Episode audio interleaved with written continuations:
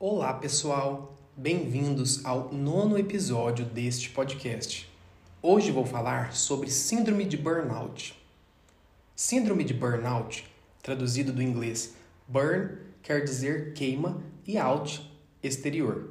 Também chamada de Síndrome do Esgotamento Profissional, é um distúrbio emocional com sintomas de exaustão extrema, estresse e esgotamento físico resultante de situações de trabalho desgastantes que demandam muita competitividade e ou responsabilidade. Já foi o tempo em que o expediente terminava quando saíamos do trabalho. A vida contemporânea ultraconectada nos impôs horas intermináveis de trabalho. Basta o celular apitar, anunciando a chegada de uma mensagem, para começar a contagem regressiva para respondê-la. Somos cobrados a ler e responder quase que imediatamente após sua emissão.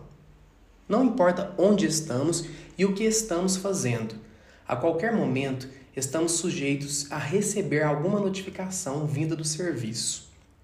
Além disso, passamos horas e horas nas redes sociais. Essas funcionam como vitrines de boutiques, sempre mostrando belas imagens selecionadas a dedo, denotando uma vida perfeita e sem problemas. O efeito disso sobre nós?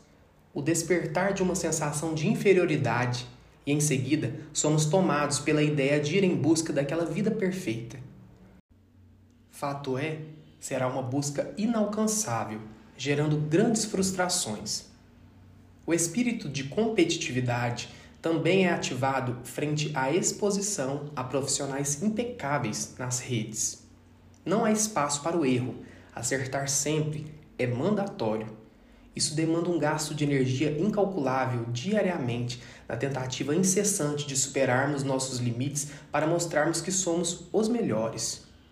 Bom, todos esses sacrifícios serão em prol de algo que não condiz com a realidade, tendo em vista que a grande e maravilhosa vitrine da internet retrata somente um recorte de algo, ou seja, apenas uma parte, um lado, e com certeza esse lado está maquiado, não reproduzindo fielmente a realidade. A síndrome de burnout envolve nervosismo, sofrimentos psicológicos e problemas físicos, como dor de barriga, cansaço excessivo e tonturas.